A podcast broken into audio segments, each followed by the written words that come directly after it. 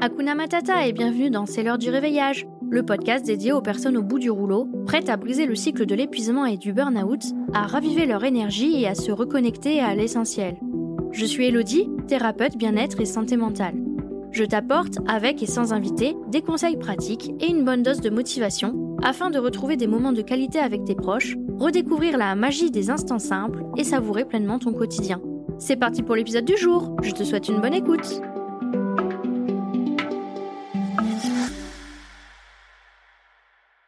Je suis ravie de te retrouver aujourd'hui pour un nouvel épisode de C'est l'heure du réveillage. Aujourd'hui, je vais aborder un autre thème qui me tient très à cœur, un sujet qui nous concerne toutes et tous, la gestion du temps. Parce que oui, on a souvent du mal à trouver du temps, que ce soit pour une nouvelle activité qui nous tient à cœur, pour prendre du temps pour soi, pour faire ceci ou cela, car on est très occupé déjà avec le travail, la famille, les enfants, les courses, les repas, courir à droite, à gauche, et toutes les autres petites ou grandes obligations. Bref, la gestion du temps peut devenir un véritable casse-tête. Alors, comment faire pour ne pas finir sur les rotules à la fin de chaque journée? Aujourd'hui, nous allons décortiquer tout ça et voir comment organiser notre temps peut véritablement influencer notre bien-être et préserver notre précieuse énergie. Prêt? C'est parti Imagine ton énergie comme ton compte en banque. Un compte en banque dont le solde impacte directement ta vitalité, ta motivation et ta créativité. Bref, quand ce compte est bien approvisionné, tu te sens bien, énergique, et tu te réveilles avec entrain pour affronter une nouvelle journée. Tu vois la vie avec plus d'optimisme, ta vision est plus équilibrée face à ton quotidien et aux événements auxquels tu fais face. C'est grâce à ce compte, lorsque l'argent y est suffisant, que tu auras plus de facilité à ne pas conclure que toutes tes journées sont un désastre. Quand le solde devient négatif, la vision de ton monde, de ton quotidien, des événements qui t'arrivent devient plus sombre. C'est tout à fait normal, quand on est épuisé, notre compte en banque est en fait à découvert. Il n'y a plus d'argent dessus et même pire, on fait carrément crédit d'argent qu'on n'a pas. Chaque mauvaise nuit, chaque activité énergivore, chaque relation qui t'aspire ta vitalité et te draine, tout ça va augmenter ta dette. Tandis que chaque bonne vraie nuit de sommeil, en qualité et en quantité suffisante, chaque sieste, chaque moment pour toi comme les me-time, chaque relation nourrissante, chaque activité ou non-activité qui te donne plus d'énergie qu'elle ne t'en prend, chaque repas sain et riche en nutriments essentiels pour ton corps va augmenter l'argent sur ton compte. A l'inverse, les nuits difficiles, les activités épuisantes, les relations toxiques retirent de l'argent. Je suis convaincue que la vie est un équilibre. Un équilibre délicat dans toute chose. Et notamment un équilibre entre énergie donnée et énergie récupérée. Oui, évidemment, il y a des jours en déséquilibre. Un jour où tu vas faire beaucoup plus de choses qui vont pomper ton énergie. Et d'autres où ça va être un peu plus tranquille, donc qui vont te faire du bien. Le but étant que sur la semaine, le mois, ça s'équilibre que s'il y a eu un déséquilibre notamment côté utilisation d'énergie, qu'on fasse en sorte de créer un déséquilibre inverse dans la récupération d'énergie pour avoir toujours notre compte en positif. Mais si tu te retrouves avec un déficit de moins 5000 euros, même une bonne nuit de sommeil qui te rapporterait plus 100 euros, ça fait quand même moins 4900 euros sur ton compte en te levant. Ça ne suffit pas à redresser la situation. Pas si rapidement en tout cas. Et si dans la journée, tu as des activités ou échanges qui te pompent ton énergie, que tu as eu que peu de moments de ralentissement ou de pause, quelques repas sains et un ou deux repas malbouffes dans la semaine, tu es d'accord que ça va prendre énormément de temps à combler le gouffre qu'est ton compte, n'est-ce pas? Si ce n'est pas juste un équilibre, ou pire, toujours un déséquilibre vers un crédit toujours plus important. Je me suis trouvé dans cette situation, avec un déficit que j'ai alimenté pendant des années. Il était profondément négatif quand j'ai décidé de me prendre en main, ne voulant plus tolérer ça. J'ai mis un an environ à le combler, ce déficit en testant et mettant en place pas mal de choses qui augmentaient l'argent sur mon compte, et en évitant ce qui diminuait l'argent, mais en continuant tout de même à gérer ce que j'estimais important, ce qui avait du sens pour moi, ou même ce que j'estimais être obligé de faire. Si j'avais eu les connaissances que j'ai actuellement et que je transmets notamment dans mon accompagnement essentiel, il m'aurait fallu 3 à 6 mois pour retrouver un compte positif. Et s'il y a une chose que j'ai compris, c'est que la gestion du temps est cruciale. Lorsqu'elle est bien orchestrée, elle agit comme une gardienne de ta précieuse énergie. Prenons un instant pour réfléchir à ta journée type. Tu te lèves déjà fatigué et stressé, rien qu'à l'idée de ta journée et de la vitesse à laquelle elle va s'écouler. Au fil des heures, tu ressens des chutes d'énergie, particulièrement après le déjeuner et en fin de journée. Le soir, tu peux ressentir le besoin compulsif de sucre, de chocolat, de malbouffe, d'alcool ou même de tabac. Ça te fait du bien, tu te sens plus détendu grâce à ça, un de tes seuls moyens d'apaiser un peu ton esprit. Ça te parle, n'est-ce pas? Ces moments peuvent être liés à une mauvaise gestion du temps. Le temps est une ressource non renouvelable. Comment tu le dépenses influe directement sur ton niveau d'énergie. C'est le temps qui te permet de renflouer ton compte en banque, mais c'est tout autant le temps qui risque d'augmenter son déficit. La productivité ne signifie pas simplement accomplir plus de tâches en moins de temps. C'est plutôt trouver un équilibre où tu accomplis tes tâches efficacement, dégageant du temps pour d'autres moments, tout en prenant soin de reconstituer régulièrement les fonds de ton compte. Quand j'évoque l'idée de prendre le temps, quelle réaction t'inspire-t-elle? À quoi penses-tu quand je te propose de prendre du temps pour toi? Allez, abracadabri, abracadabra, je suis sûre que tu te dis Oui, mais Elodie, je ne l'ai pas ce temps. Je n'ai pas le temps de faire ci ou ça, même si j'en avais envie. Alors, j'ai deviné Eh bien, cette notion commune de je n'ai pas le temps s'immisce fréquemment dans nos vies, imprégnant notre perception et notre utilisation de cette ressource précieuse. Mais il existe une alternative à ce discours limitant. Transformons-le en je prends le temps de ou je décide de prendre le temps de ou même encore en je n'ai pas pris le temps de. Le temps, on l'a. Et nous décidons comment l'allouer en fonction de ce que nous jugeons important à un moment donné de notre vie. Ces priorités évoluent en fonction de notre quotidien, des nouvelles choses que nous jugeons importantes. Par exemple, au début d'une relation, nous sommes souvent enclins à consacrer beaucoup de temps aux échanges, SMS, téléphone, aux sorties avec notre partenaire. Après quelques mois ou années, ce temps réservé peut diminuer, non seulement par habitude, mais aussi parce que la relation a peut-être perdu de son mystère. Pourtant, est-ce qu'on avait plus le temps au début de la relation? Non, bien sûr que non. On avait juste décidé d'allouer ce temps à ça parce que c'était important pour nous. Et ça l'est devenu moins avec le temps. Attention, hein, ce n'est pas un reproche, loin de là. Tant que c'est fait en conscience et que ça vous convient, ainsi qu'à votre partenaire, c'est ok. Un autre exemple. Quand j'habitais sur Toulouse, j'utilisais les transports en commun pour aller de chez moi à la fac ou à mon boulot. J'utilisais ce temps dans les transports pour lire et je dévorais à cette époque de nombreux livres. Après mon déménagement dans le sud-ouest, où la voiture est la reine des déplacements, faute de transport en commun, j'ai cessé cette habitude. Ce n'était pas que j'en avais pas envie, j'adore lire. Ce n'était pas par manque de temps non plus, mes trajets en voiture étaient souvent plus courts que mes anciens voyages en transport en commun. J'aurais pu facilement consacrer 30 minutes de lecture une fois rentré chez moi. Mais je ne l'ai pas fait, préférant allouer ce temps à d'autres tâches, d'autres activités. Et c'est ok. Si j'avais tant que ça envie de lire, il me suffisait de prendre ce temps à ces autres tâches ou activités en soi. J'ai également constaté que je passais beaucoup de temps sur les réseaux sociaux, une habitude presque addictive. J'ai pris conscience de cette dépendance quand j'ai découvert, il y a quelques années, presque choqué, que je passais en moyenne 3 heures par jour sur Facebook et Instagram. What the fuck? Pas d'affilée bien sûr, mais hop, je vais aux toilettes, hop, je regarde quelques minutes, hop le midi pendant la pause, hop le soir comme une loque sur le canapé, hop avant de dormir. On ne s'en rend pas compte du temps que ça prend tout ça avant d'être vraiment mis en face de ces chiffres. Désormais, j'essaye d'utiliser ces plateformes de manière consciente. Je fais un choix délibéré de scroller plutôt que de le faire par pur automatisme. Et même encore parfois c'est difficile. C'est un combat contre le système de récompense que notre cerveau a créé. En fait, il nous envoie des shoots de dopamine. La dopamine, c'est une hormone, ou plutôt un neurotransmetteur, de plaisir et de récompense. Elle joue un rôle dans la motivation et le renforcement d'habitudes. Son rôle est super important et on voit dans l'accompagnement essentiel comment booster sa production dans les bonnes conditions grâce à la chrononutrition. Le chemin de la récompense est créé par le cerveau et c'est l'un des plus difficiles à combattre et à défaire. Même si un comportement ne nous apporte plus de satisfaction, nous le continuons parce que c'est ce qui nous apportait une récompense dans le passé. Les réseaux sociaux ont été conçus pour nous rendre accros, chaque like, chaque commentaire, chaque minute passée à défiler le fil d'actualité à l'infini, on ne sait jamais si je loupais quelque chose d'intéressant. Bref, tout ça, ça équivaut à du temps donné à cette plateforme. Bah oui, plus ton cerveau crée de la dopamine quand tu es dessus, plus tu vas y rester. Et ce temps, pour eux, bah c'est de l'argent. Beaucoup d'argent. Le pire, c'est que passer du temps sur les réseaux, ce n'est pas du tout une activité qui remet de l'argent sur ton compte en banque. Au mieux, ça n'en enlève pas. Au pire, ça peut en enlever, surtout si nous sommes confrontés à du contenu stressant ou toxique. Mais dans tous les cas, ça n'en remet pas. Bref, je reviens à mon sujet initial.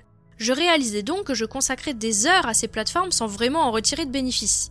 Je pouvais alors réduire ce temps et l'investir ailleurs. j'avais du temps et j'étais libre de décider comment l'utiliser. C'est ok, nous avons tous cette liberté. Personnellement, je préfère maintenant dire je ne prends pas le temps de faire ceci ou cela plutôt que de dire je n'ai pas le temps. Je trouve que cette formulation est plus honnête, plus en accord avec mes choix et mes priorités. Ainsi, plutôt que de dire je n'ai pas le temps de faire de l'exercice, je me dis je prends le temps de faire de l'exercice parce que ma santé le mérite. Ce simple changement de langage modifie la dynamique, me donnant le contrôle sur mon emploi du temps. Imagine le temps comme une monnaie précieuse, et chaque choix que tu fais est une transaction. Quand tu dis je n'ai pas le temps, c'est comme si tu refusais de dépenser cette monnaie pour quelque chose qui pourrait réellement contribuer à ton bien-être. En transformant cela en je prends le temps de, tu choisis consciemment d'investir cette ressource rare là où cela compte vraiment. Considère cette transformation comme une réévaluation de tes priorités. C'est une façon de déclarer que tu es digne de ce temps, que ta santé mentale et physique mérite d'être une priorité. Tu es en train de reprogrammer ta relation avec le temps, passant d'une mentalité de manque à une approche proactive.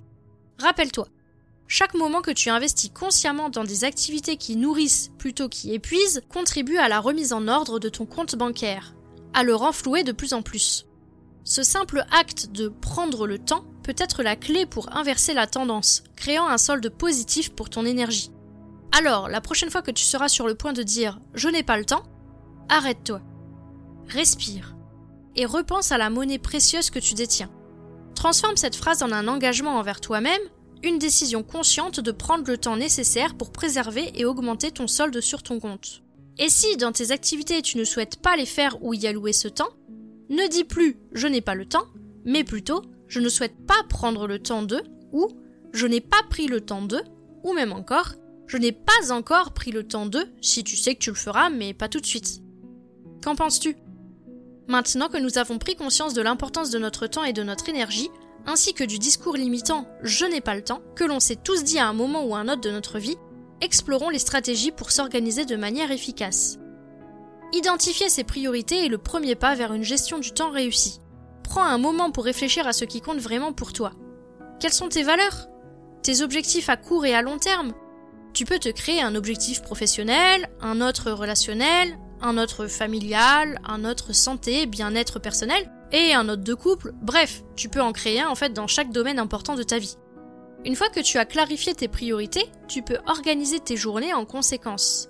La planification est l'outil essentiel pour transformer tes priorités en actions concrètes. Il existe de nombreuses méthodes de planification, alors trouve celle qui te convient le mieux. Certaines personnes préfèrent les listes de tâches, d'autres optent pour des agendas électroniques ou des applications spécialisées. L'essentiel, c'est de choisir un système qui te permet de visualiser tes engagements et de suivre tes progrès. Lorsque tu planifies, veille à allouer du temps aux activités que tu juges prioritaires. Accorde également de l'importance au temps de repos et de recharge. Considère-les vraiment comme des moments tout aussi urgents et importants que de faire les courses, laver le linge, une réunion professionnelle avec ton supérieur. Je le répète, mais ton compte en banque est probablement à découvert, surtout si tu écoutes ce podcast. Donc, pour le renflouer, il te faut rentrer plus d'argent sur ce compte que de dépenses. Et pas que 1 euro de plus par jour, si tu vois ce que je veux dire. Sinon, ça va te prendre 5000 jours à revenir à un solde neutre sur ton compte. Et si tu n'es pas ou plus à découvert, dans tous les cas, il te faut un équilibre entre argent qui sort, donc énergie utilisée, et argent qui rentre. Donc prends des pauses régulières pour éviter la fatigue et maintenir ta concentration. Le repos est aussi important que l'activité dans une gestion du temps équilibrée. Intègre des moments de flexibilité dans ton emploi du temps.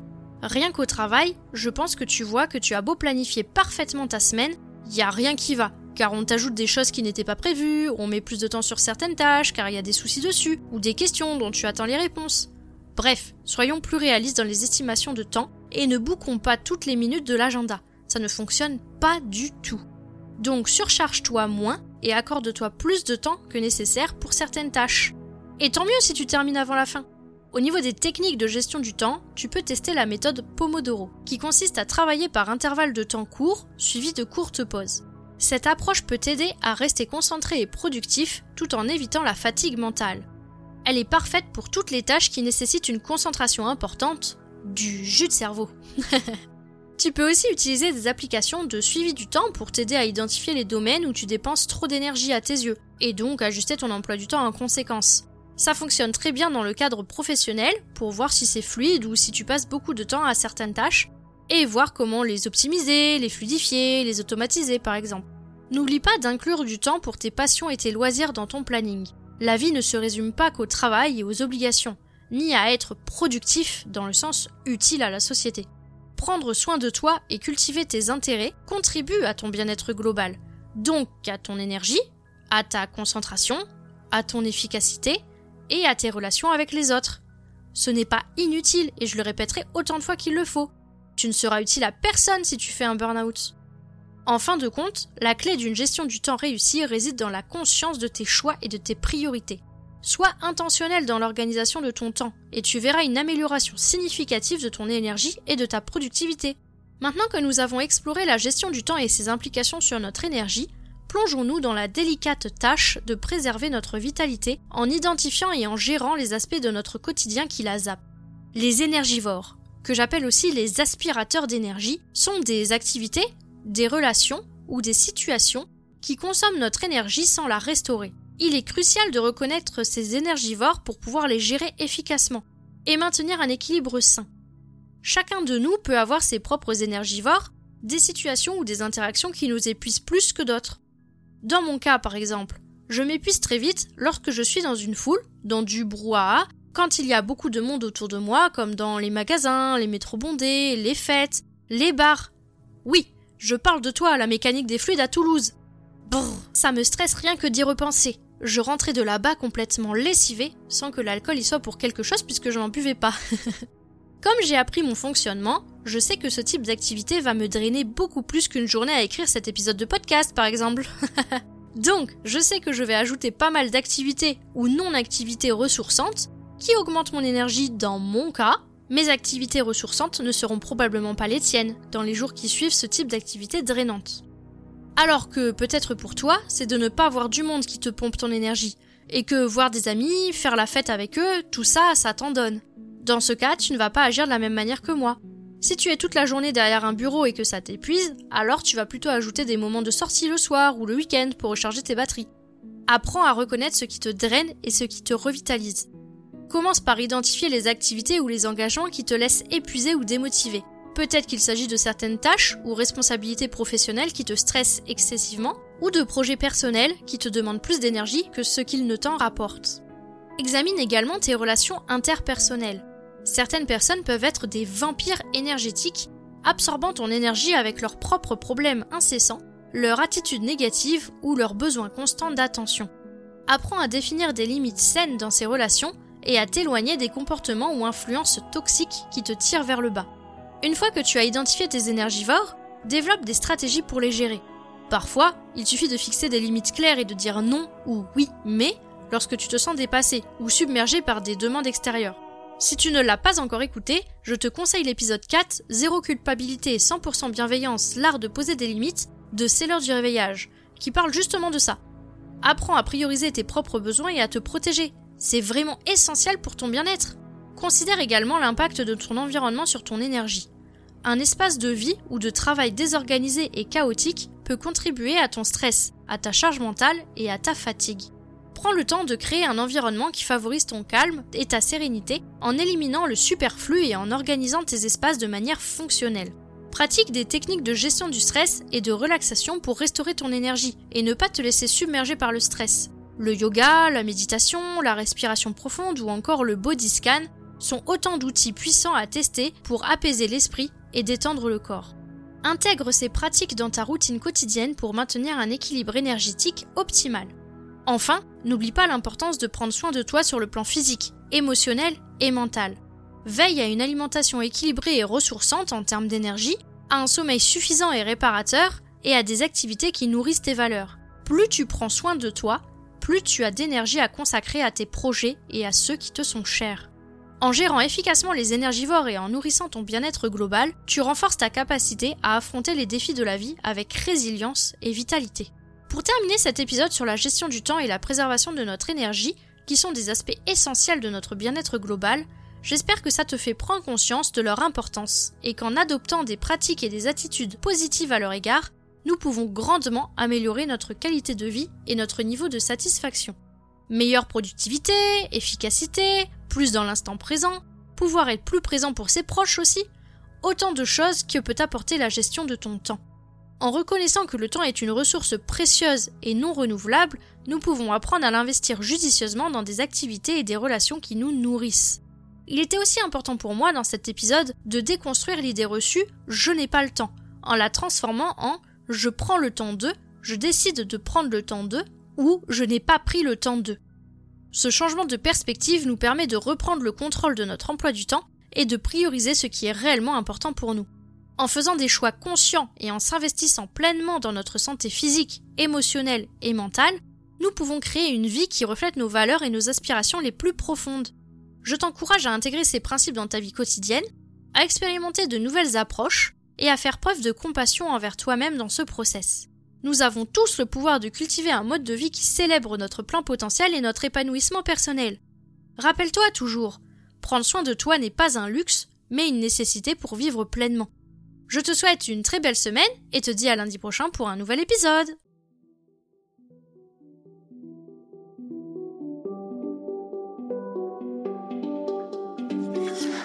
Merci du fond du cœur d'avoir partagé ce moment de réveil avec moi aujourd'hui. Si ça a allumé une petite étincelle en toi, abonne-toi pour être sûr de ne rien manquer. Tu peux me laisser un petit mot doux, un like, un partage si tu le souhaites, car chaque geste compte pour faire rayonner cette énergie positive. On se retrouve la semaine prochaine pour une nouvelle dose de vitalité, de rire et de découverte. Ensemble, on propage la joie de vivre, un épisode à la fois. Prends soin de toi et à très bientôt